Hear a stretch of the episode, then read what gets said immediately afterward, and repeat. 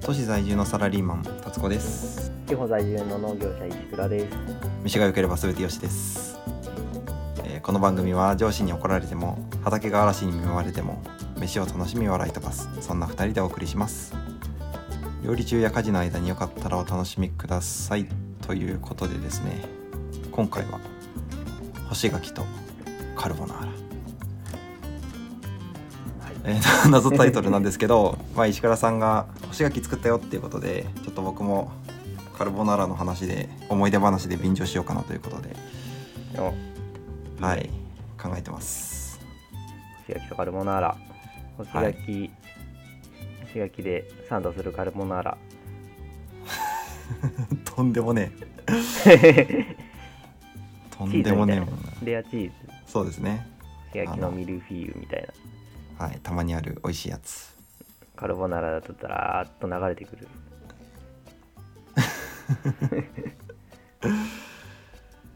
でしっかり加熱したら、ちゃんと流れないで固まるかな。卵固まって。あー そうですねそれはそうですねそれはそうですが絶対試したくないやつです 美ね味 しくなるかは分からん。そうですねはい。はい最近どうですか最近うんだいぶ寒くなりましたね寒くなっねて、昨日からめっちゃ寒いねうんちょっと休日温泉なんて入っちゃったりしましたけどおおーいいな近くにないんですか温泉温泉ねあるんですけどねあるんですけどねまあ東京から来るお客さん多いからあんま行かない方がいいかなと思ってああ結構来るんですねそうだから観光地の温泉だからああなんかないんですかこう国のお金で施設建てちゃったけど全然利用者いねえみたいなガラガラの温泉施設あ地方あるあるねるあるな いねないねあらそれあらあらあら残念です ねいいいいのか悪いのか残念ですねまあね。いや、だからその、このね、本題に入る前の最近の話を雑談的にするのは、まあまあまあ憧れだったんですよ。おおー他 のよかったですねポッドキャストを聞いてて夢かなってうん。みんなうまくやるよなと思って、うまく話うんすうんうなって。んそうですねちょっと僕らもね和、芸を磨いていきましょうん。最近何やったっけとか思い出せないからね。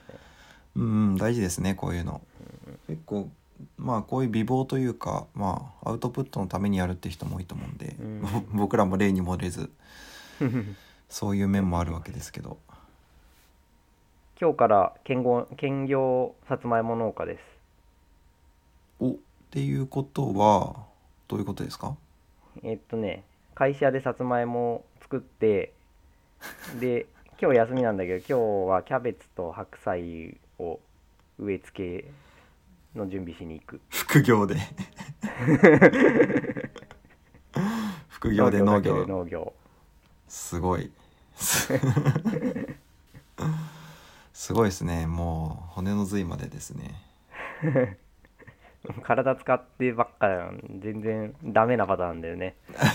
まあ、いいんじゃないですか体を動かせるうちに経験値貯めてうんあのもしかしたらそれお金本業での稼ぎ方的な本にあるやつではさダメパターンまあ大体そういうのって相乗効果とかこ うスキルの転用とかを狙いますよねうんこのノウハウを広げていければねうんうんいいんでしょうけどまあ学生みたいなことやってるわいいんじゃないですか、まあ、1回2回試すぐらいはどうもすいませんねだん雑談に付き合ってもらってさてそんな干し柿も副業で作るんですかねああ結構そんなガチのつもりだったあっちゃいます干し柿は ねあの家事の一環のつもりだったわお柿仕事家でですあら食べるよ自家用ですで干し柿がねやったややったというかやろうとしているというかまあや,、うんうんやるんですようんうんでなんでかっていううちに柿の木あこのこの家まだ住み出して1年くらいしか経ってないんだけどうんうんえー、と古民家を買っててうんうんえー柿の木が5本あるんですよね家にうんうん敷地内にですかすごいすごいよね で種類が分かんないけどまあ甘柿が3本渋柿が2本だったうんうの、んこの間食ったらうんうん食ってね食って試してたんですねそうかじらないと分からんなと思ってはいはいはい甘柿はあんまね美味しくなかったわああ糖度としては渋柿の方が高いんですよね確かああそんそんな気した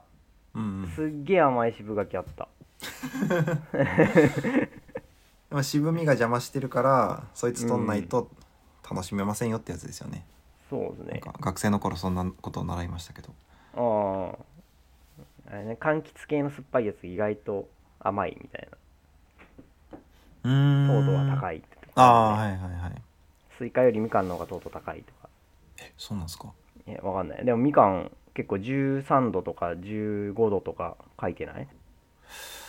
ああはい記憶にないスイカもまあたま にたまにスイカで14度とかあるかだいたい12度ぐらいだよねまあ、糖度でいうと分かんないですよねフルーツトマトもいいやつはそんぐらいしますし、うん焼き芋なんて40度とかいくからねちょっとドラゴンボール並みのインフレ率ですね 全然違う数字が出てくる干し柿も多分高くなるんだよね干してるしああまあそりゃそうですよね干すんですからうんへえでえっ、とね食べてみて干し柿あるじゃんと思ってうんうんあ干し柿あるじゃんじゃねえわ渋柿あるじゃんと思って、うん 干されてたらいいなそうですよ ねもう木の上で樹上熟成ですよ ねええーっとでまあ干し柿は好きなんですよ柿はあんま好きじゃないんだけど実ははいはいはいそれちょっと珍しいパター ンかだら干し柿食おうかもなってうんうん思ってあのー学生時代まあ学生大学卒業してからも何回か行ってんだけど長野のりんご農家さんのところに結構お世話になっててうんうんでその地域に一田柿っていう干し柿用の柿があるんだけどその一田柿を作ってるとこでもちょっとバイトさせてもらったことがあってうんうんあのあ干し柿作ったなーって思い出してうんうやっんてみました、なるほどはいいつやったんですかそれうんとね、先週ぐらい、先々週かな、ぐらいですね。へーえっ、と、10月頭ぐらいですね。ほうほうほうおじゃあまだ干して間もない感じではいはい。で、で何笑ってるんです かいやまあその柿がね、大変なんですよ。大変なんですよ。まあ、干し柿って、む皮むいて、その俺がバイトしてたところでは皮むいた柿を吊るして、えー硫黄燻蒸して消毒のために硫黄でいぶして、へえでビニールハウス内に干していくっていうんううんやつだったんだけど、まあなんか調べてみると硫黄燻蒸をしないで煮沸っていうのかお湯に通すうんうんのが結構あったからそうしようと思ったんですよでうーんとやってたの結構寒い時期12月とかですごい寒い時期にバイト先ではやってたけど、で、そこの地域がいいのも、まあ、寒さがあってえー、でなんか谷谷底谷の地形だからあのー霧がよく出てうんうん干し柿が一気に乾かないでゆっくり乾燥されていくっていうのがいいなるほど言ってて、うん、そのなんか寒さ寒くて腐らないっていうところと一気に乾燥しないっていうのがその地域で干し柿が有名にな有名というかよく作られる理由美味しい理由らいしいんですね。で今うちの柿結構ね熟しだしててうんもう早くやんなきゃダメなんじゃないかなと思って慌ててやったんですよあったかいけどうんうんうんうんうんうんあったかかったですよね、で一昨日まで。一昨日ぐらいまでずっと暖かかったですよね。そうあったかったんですよねうん。暑いなぐらいに思っててそんな中牡蠣を剥いてお湯に通してまあお湯通しはいけんのかなって思って干してたら1週間しないうちに全部カビ生え出して柿にはいはいはいはい案の定ダメだったよっていう全部っすこかとですはい何個ぐらいやったんす かえーっとね何個やったかな40ぐらいやったかな40個ぐらい干した悲 しい40か40個ぐらい干したらなんか色とりどりのカビが色とりどりですかもうすうんもう活発すぎますねそ れまあ普通にやっぱり20あ度ったとかいかありましたもんねうんうんカビの培養するにしちゃ十分な温度ですもんね本当だよね一応湯として表面は殺菌するんですけどねだから まうんあ普通に宙を舞ってきたカビで、そうだねうんなるほど残念 まあまだどうなんのか柿柿よく分かってないんだけど一応まだ干せそうな柿残ってるからもうちょっとしたらやってみようかなと思ってうんどっかのページだとねほ平均気温が15度ぐらいになってからとかそんなん書いてあった気がするうん10度とかってだったかなまあ10度いったらさすがにそうですね鈍くはなりますかねうん平均10度だったらね最高気温で15度とかうんうんで夜5度とかになるのかな7度とかうんうんのぐらいになればいけそうだけど、うん、11月入ってからだよね持つかな柿がそうですねああ確っかてに感じこの暖いや冬暖冬暖冬とは言いますけど、うんまあまだ秋ですけどこのなんだろう果実の成熟のタイミングと寒さのタイミングのミスマッチって意外とあるかもしれないですね世のう中、んなんか干さなきゃいけない寒い時に干さなきゃいけないのが暑い時に熟したらもうどうしようもないねそうっすよねうんこれ食べ食べて美味しいかじゃなく好みのかの問題じゃなくて使えないじゃんって感じがするこれどうなんでしょうね本当暖冬の影響なのか数年前 は数年前は普通にちゃんと気温下がってくれたのかうんどうなんでしょうねこの今の時期の全国の干し柿分からん干し 柿生産者さんはそもそも関東で千葉県でやらないのかな干し柿あバイトしてたのは長野だからまあ寒いんよねーいやでも全然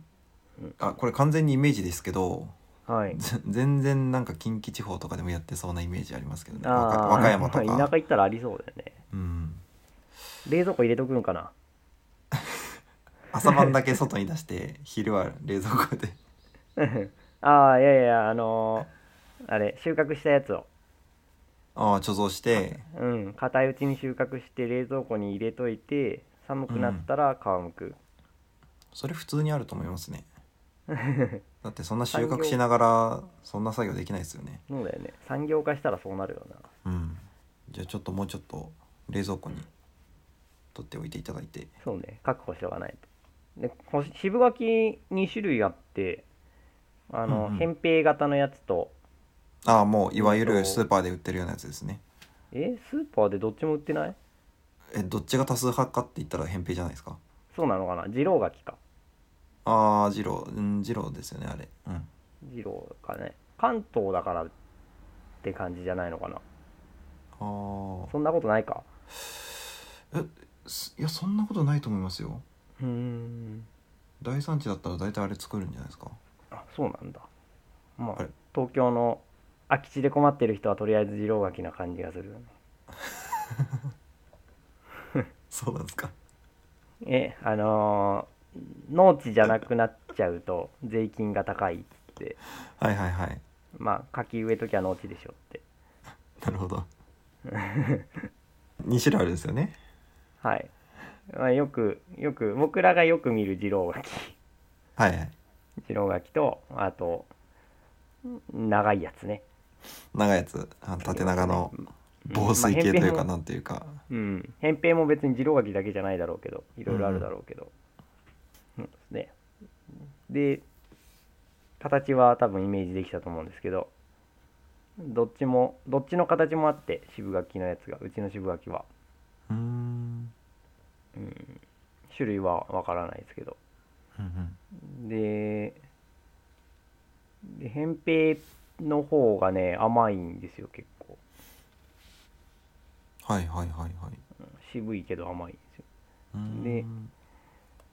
あれってでもどうなのかな結構食べて渋いなーっていうのが連続しててでたまに甘いやつ渋みがほとんどないやつがあるんだよね はあ食べてて、それは同じ木から取れたやつでもあんまり渋くねえやつがたまに混じってるってことですか、うん当たりがそうでえっと細長い方はあんま甘くないしまあ全部渋いなって感じうーんだったんですで渋柿とか甘柿ってさうんうんこれ俺なんかねすごいいつもいつもというかずっと長年曖昧だったんだけどあのー高校がね農業高校なんですよはい私は、でえっと農業高校途中からコースが分かれてバイオ系のコースに進んだんだけどうんうんえっと野菜とか果樹の栽培系のコースもあってはいそっちの人たちのテスト問題をちらっと見た時にね不完全渋柿とか不完全甘柿とか完全甘柿完全渋柿ってワードが出ててちなみなのによく覚えてます ねえそうーで何これと思ってそんなそんな分類あんのってうんうんすごい印象的で覚えてんだけど全然中身を知らなかったんですよねうんうんうんでで今回ちょっと調べたんだけどああはいこれかとうん でもねこれ調べても食べたやつってこれなのかなっていうのがいまいちわからんないんですよ。うんと、まあざっくり言うとえー、と完全甘柿はもう何が何でも甘い渋がないやつですねうんうん最初から渋がないやつ。で完全渋柿はえっ、とあー逆か完全渋柿後にしようか不完全甘柿と、えー不完全渋柿は種が入ると渋みが抜け出してい渋みがなくなっていくものらしうんうんうんいで不完全えっ、と不完全なんとかはまあ両方し種が入るとなんだけどそのうち渋不完全渋柿の方は、えー種の周辺だけが渋みがなくなっていくうんうんっていうものですねで完全渋柿は、えー種が入っても渋いままうんうんうんらしいんですよだからうちにあったその甘い方のやつは不完全甘柿だったのかなって気もして種が入ってうんなるほど熟したから渋みが抜けてそう甘く食べれたうと、ん、かなぁとも思ったけど種が入ってても甘くないのもあるんですよねうーんだから不完全渋柿でその甘くなる範囲がちょっと広かったのが美味しかったのかなぁとかまあよくわからんですねうんうんでも甘いやつはねまあ確かにあのタンニンが固まったやつがちゃんとある気がするうん柿のなんていうのはなんて表現するごま茶色い点々がいっぱいあるじゃないですか、断面にああれるやつありますよねうんそうそうでその渋みの原因はタンニンでタンニンが口の中で唾液に溶けるから水に溶けるから渋いって感じるあやつそうだそうだうんそうでしたねでか、ね渋抜きはそれを溶けない形に変換する作業でしたよね確かうに、んそうそうそうで熟してきてそのごまが入ってくるっていうと思うんだけど点々が出てくるとあの点々自体が溶けなくなった不溶性のタンニンへえだから、えっ、と固まった人が口の中で溶けなくて渋くないっうんうんていうこれはねあの選択理科かなんかで習ったうん理科の範疇なんだうん 選択生物だっけへえじゃあそっか、まああれが食べ頃のサインでもあるってことですねあの点そう々がですねえ多分完全甘柿にはね点がないんですようんうん最初っから渋みがないからうんううんんあそうあいうのなあるよねるほどありますねうんすすにこの柿綺麗だなっていうやつはあれは甘柿って考えればいいのかな、そうへえっていう柿柿めちゃくちゃなんか細かいね4種類もあんだって大雑把に4種類あんだっていううんうんでもまあなんていうかいや話聞いてて渋柿賢いなって思ってうんうん要は熟すまでちゃんと種が入るまで動物さん食べるの待ってよってことですよねうん、うあんら、そうだねよくできてんなと思 ってなんなら甘柿絶滅してもいいぐらい でもう種子入らないうちに種子入んないでも美味しくないんじゃないどっちにしても甘柿でも全然食えるんですよね動物からしたまらあねもう全然ごちそうじゃないですか、渋かないねうん、うん、いやそうでもそれ言ったら動物も結構甘くなるの待たない渋くなくても待たない待つんですかねうん、だって結構さ果樹とかで収穫もうそろそろ明日明後日ぐらい収穫かなっていうやつばっか食われるっていうじゃんはあ、はあはあはあ、ちゃんと適期を見極めてるよね まあ場所によるんでしょうねそれはいや意外と腹減ったら食うと思いますよあいつらはまあまあ言ったらねあれ 結構種種も早い段階でできてるよねうーんあなんかこう種もどきみたいなもどきじゃないわ出来損ないみたいのは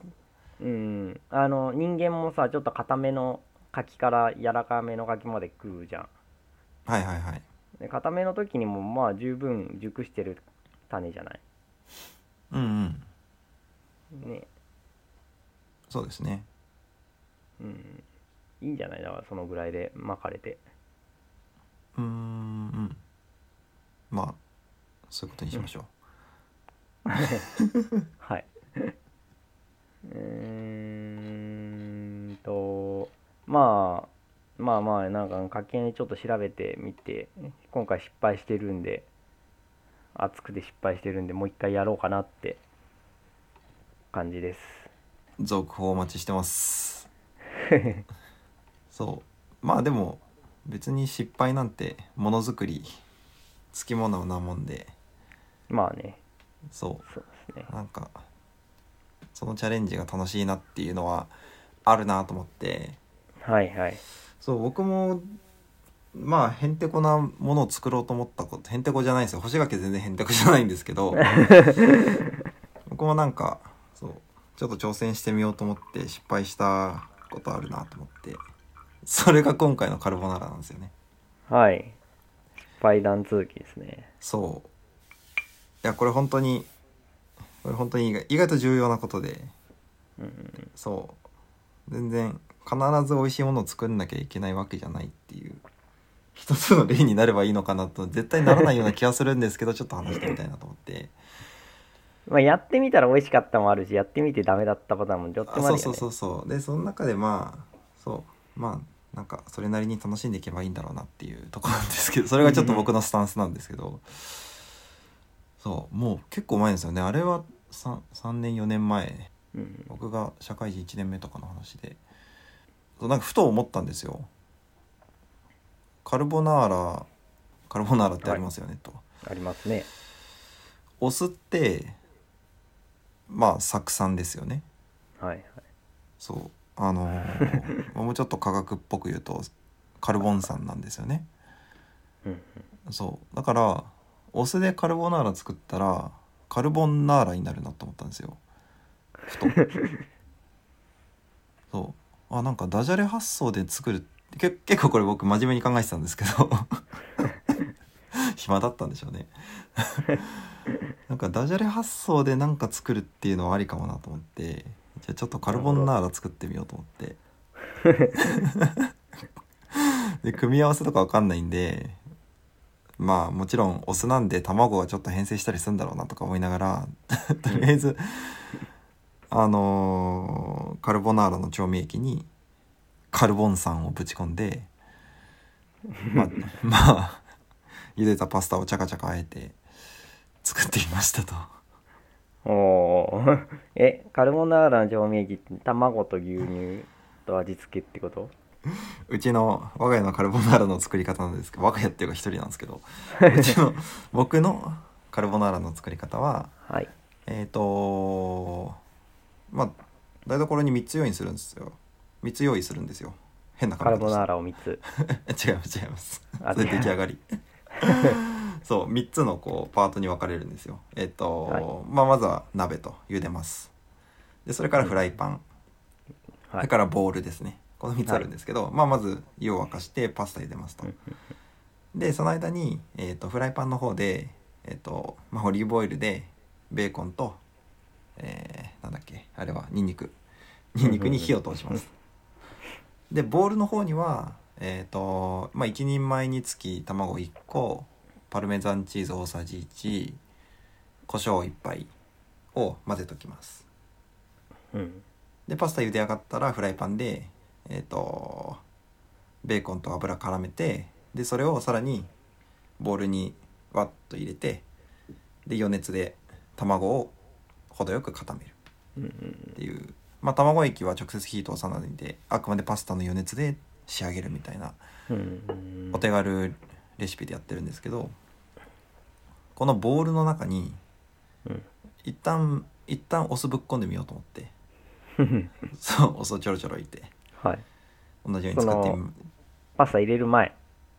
パスタ入れる前ですね入れる前その調味液の段階でお酢を入れてあーはいシャカシャカシャカシャそカこで固まんじゃないかっていうことねそうでえっとまあ 僕も結構前の記憶なんでうんあんまり覚えてないんですけどあそこまで固まらなかったんですよあ、まあそうなんだ大さじ1ぐらいかなと思って大さじ1入れてうんシャカシャカ混ぜてでそうあえてうんうんうんできましたとはい美味しくはありませんでしたと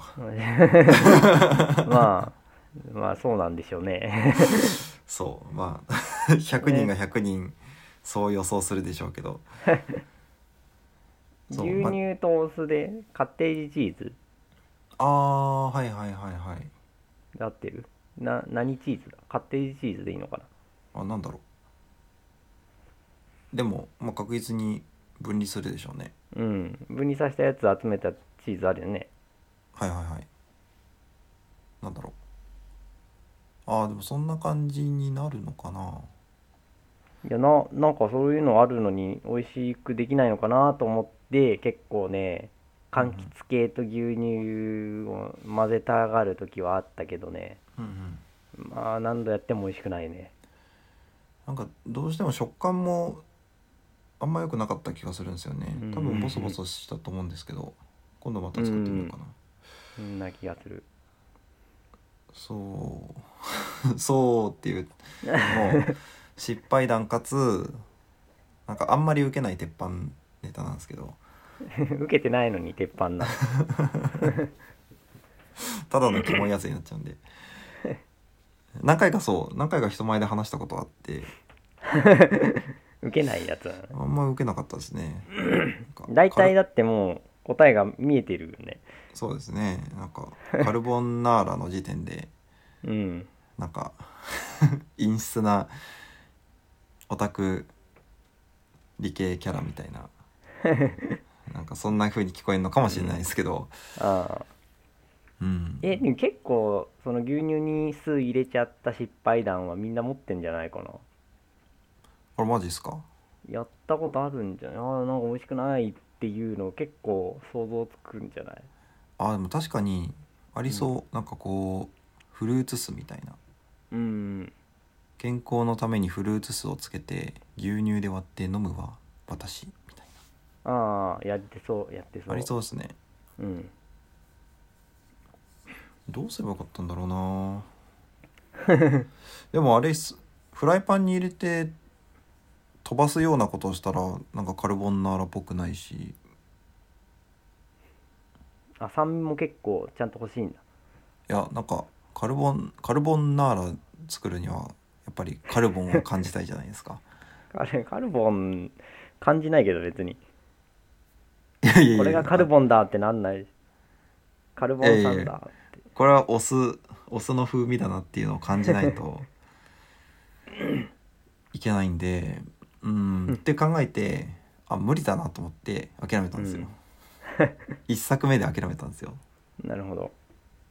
そうで でも、まあ、まあこういう失敗も遊びなんで別にまあ、うんあんまり美味しくなかったけど吐き出すようなまずさでもないんで、まあ、普通に完食しておまあこれはこれで遊びとしてありだなって思ってあんまりまあね共あんまりこれは共感を呼ばない話です かね僕僕は結構楽しんでるんですけどそういう挑戦とかはねいいと思うけどねですよねですよ ねほらいいと思いますよですよねいいと思うけどうんあのあの感じの失敗がね悲しすぎてやんないもんまあ柿の方はそうですよねえん柿の方ですよねあんな感じのああいやいやそのお酢系酢と牛乳まあまあそうですねそれはみんなやってないのかないやさっき達子が言ってたようなうんうんあの健康のために果実酢と果物のお酢と牛乳みたいなやろうとしてる人多いと思うんだけどねあ普通にそうですねうんでこれこの話普通にやったけどカルボナーラの原理とそのお酢の原理と分かってんのかなああと言いますと通じ通じるの カルボナーラがなぜ固まるかとかああでもあれは普通に熱ですよねうんで一方でお酢の方はまあタンパク質の性質として凝固作用がありますと、で熱だったりとか pH うん酸性アルカリ性によって固まったりしますよっていうのがあり今回はお酢のせいで卵が変な感じに固まっちゃいましたというお話でし卵なたの牛乳じゃないの固まるの僕牛乳使ってないですよあそうなんだはいなるほどそううちのカルボナーラは卵とか卵じゃないわ牛乳とか生クリームとかは使わなチいーでズすかあそうですねん粉チーズですね牛うんチーズチーズ卵カルボン酸はいカルボナーラのレシピですあなんかそれだったらマヨネーズみたいにできそうだよねあれはえ結構油使わないとうん乳化数もねあれはだからベーコン炒めた油に酢うん入れて混ぜてから、そ卵うにで入すれる、ねそれはもうマヨネーズパスタなんですよねマヨネーズねそれはマヨネーズパスタなんですよああそれじゃあマヨネーズからはカルボン酸を感じないわけそうそれはもうマヨネーズという別のものになっちゃうんでそこはちょっと僕の正義感が許さないですあそうなんだ一応こだわるマヨネーズマヨネーズはよくペペロンチーノに合えましたね子供の頃へえカロリー爆盛りカロリーという概念がなかったあの頃うんいや概念は存在するけど己の中に己の世の辞書にカロリーはないという ただあのこの無知だあそうですうね、んそんな悲しいカルボナーラのお話でしたはいじゃんじゃん あ固まる系楽しいよね卵とかのそうですねうん卵卵ね科学的にちゃんとちゃんと小学校中学校でやった方がいいよなと思うけどああ、ねてか家庭科ってもうちょっとそういうとこ踏み込んでいいですよね、うんね物価の優等生なんて別にそんな単語どうでもいいからうん、ねそうですねおん何度ぐらいにしたらこうやって固まるみたいなうんうんなんか作ってみようで終わりますよねうなんでだろう、んまあ、家庭科って確か英語でホームエコノミーなんでどっちかっつうとそのなんでしょうね家計家計とかが中心な経のか済的なまかな賄っていく家計を回していくそこに主眼が置かれるんですかねうんなるほどまあ理科との線引きが難しくなるってのはありそうですけどでも最低限のそういうそうですよねうん知識っていうのは結構生きる上であった方がいいと思いそうまですすしねうん掃除とかもねトイレトイレはなんで酸性の洗剤を使うのかとかあそうそうそうそううんちゃんと習えばいいのに教えてくれればその先の理科にも活かせるのにってそうですよねなんか普通にみんな消費者が裏弁の表示見て買うようになったら、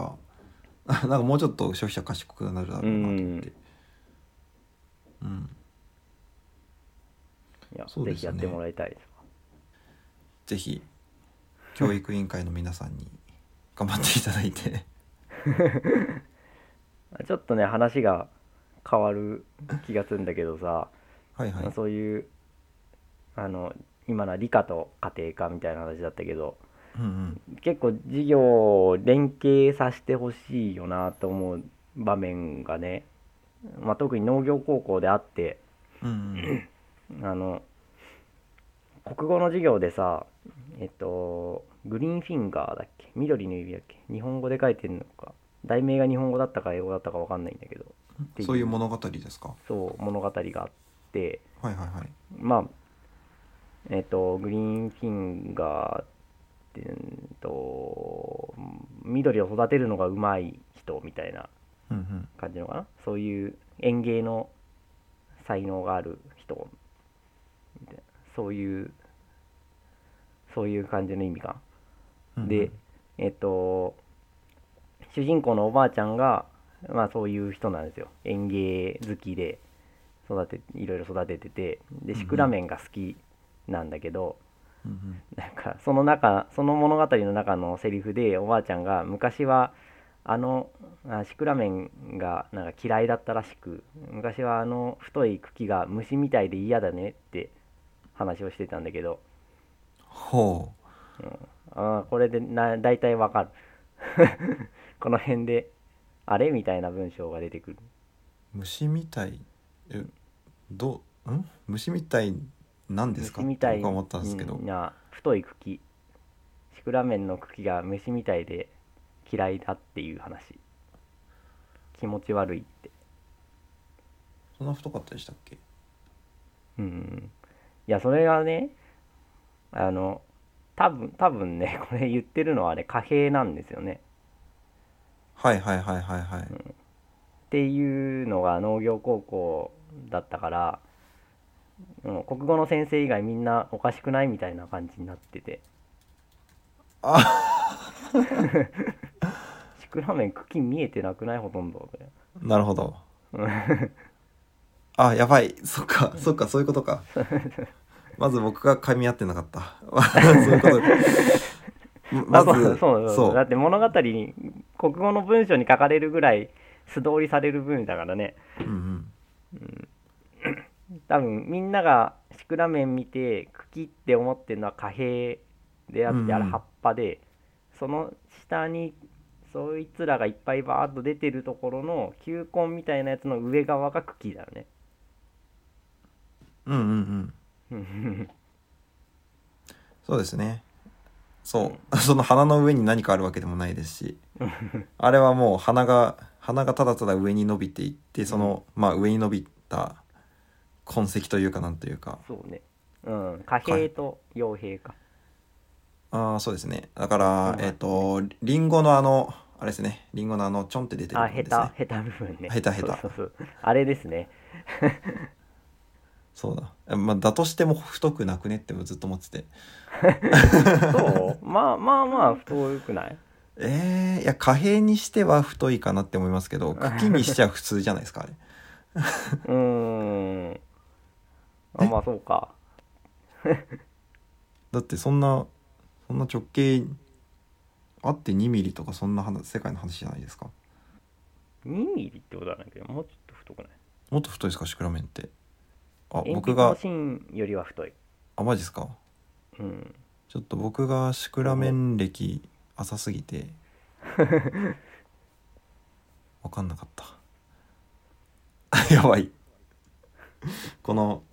この認識のズレが引き起こすエピソードで僕がさらにズレてしまったっていういやこのこの話ちょっとねその場では面白かったんだけどあんまり話していい話じゃないなって気もするまあ、国語の先生が思ってた茎とうんあの生徒が思ってる茎が全然違うっていうそうそうすごいですね確かに農業高校ならではって感じもしますねうん農業高校によくこのエピソード入れたなと思ってうんうんそうですねまあいちいちごの果実がとか言ったら多分同じようなことが起きるんでしょう ねそうだねいちごの果実は赤かったとか言ったらんあそあそこ果実じゃなく てたまにあるよね全部赤くなってる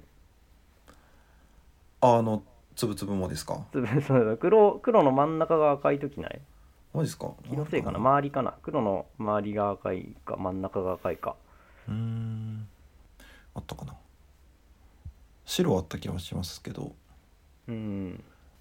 色色合いの問題かなあどうだ茶ろう色っぽい感じかないやそこは自分あのサラリーマンなんでわかんないっすそうそういう設定だった具合が悪くなると逃げ るそうですよねそのありますよねじゃがいもが根菜に分水分類されたりとかうんあれ根菜でいいのかな、まあ、分類としてはまあ根菜じゃない土の中にできたら玉ねぎも根菜でしょ、根菜そちゃうもそもあいつ土の中にできなくないですか半半分土の中みたいな半地下半地ニンニクとか生姜とか一応根菜なんじゃないのあれ根菜に分類されるのかなわかんないまあいやまあそもそもあれですよねそんな少ないカテゴリーに分類しようっていうことが土台無理な話なんですよねまあ、土の中にできるか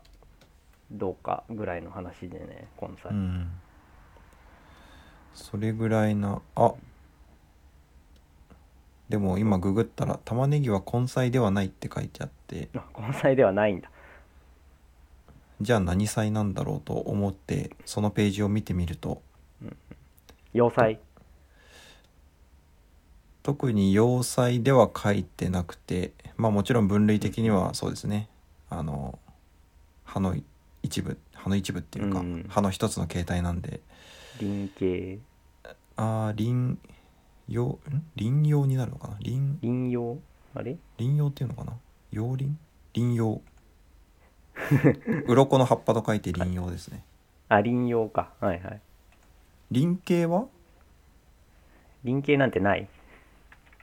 いやなんかあったような気がしますよゆり根とかそうかなあ違う輪形はあそうですね輪形はゆりとかがそうでゆり根うーんあれ玉ねぎも輪形に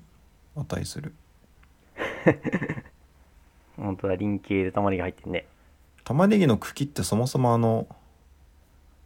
なんか根っこと、あの肥大した部分の切り替えのちょこっとした部分ですよねうーんそうだね基本葉っぱっちゃすうもんとねいうか芯みたいなとこうん芯で捨てるとこ普通あそうですねあそこですねそうするとえじゃあ輪形えもうわかんないこの辺曖昧だなうんまあそうですねいやー難しいんですよねこういう分類とかもこうなんかだんだん変わってっちゃったりとか僕まがあ中、葉っぱか茎か根かだけ覚えてりゃそうですね大体まあ大体あの大体これいけはるそうですねそれを覚えてると割とどうやれるっていう やつですよねじゃがいもは茎なんだぜみたい なはいそうね何の話してたか忘れちゃいましたけどいやシクラメンシクラメンあそうそうそうそう どうまとめようまあえーと ちょちょっと時間も時間なんで強引にまとめようと思うんですけどはいはいまああの失敗を恐れずチャレンジしましょうっていう話と、うんまあ、そのチャレンジ含め笑い飛ばしましょうという話とうんあとは意外とそう口いでう、まとめてんなえー食べ物 の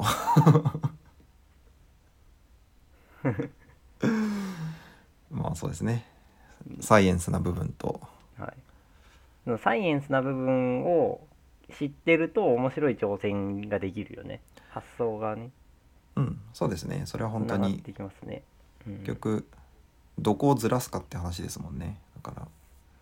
らうんその様子を知らないとずらしようがないみたいなうんそうそこは普通にうんそう大人になっても勉強ですね、うんなんかビジネス本読むのもいいですけど本当にふとしたことの解説本とか読むと結構楽しいですもんね、結構宗教本とかも楽しいですしへえうんなんか大人になっても勉強って大事だなって そういうまとめにしますかはい勉強して料理して失敗してはい、あ、そうですね。あ、それ、それいいです ね。はい、勉強して、挑戦して、失敗してを回しましょうという。まあ、そんな、あの、教訓に富んだ回でした。はいやりだなはい、そんなことで、飯吉は挑戦する若者を応援し ます。応援してんの別に勝手にやってぐらいえ、石黒さん応援してないんですか。いや気持ちはねあの陰ながら応援してます。はいってことで、面白いのかなこの話ちょっと喋りましたね。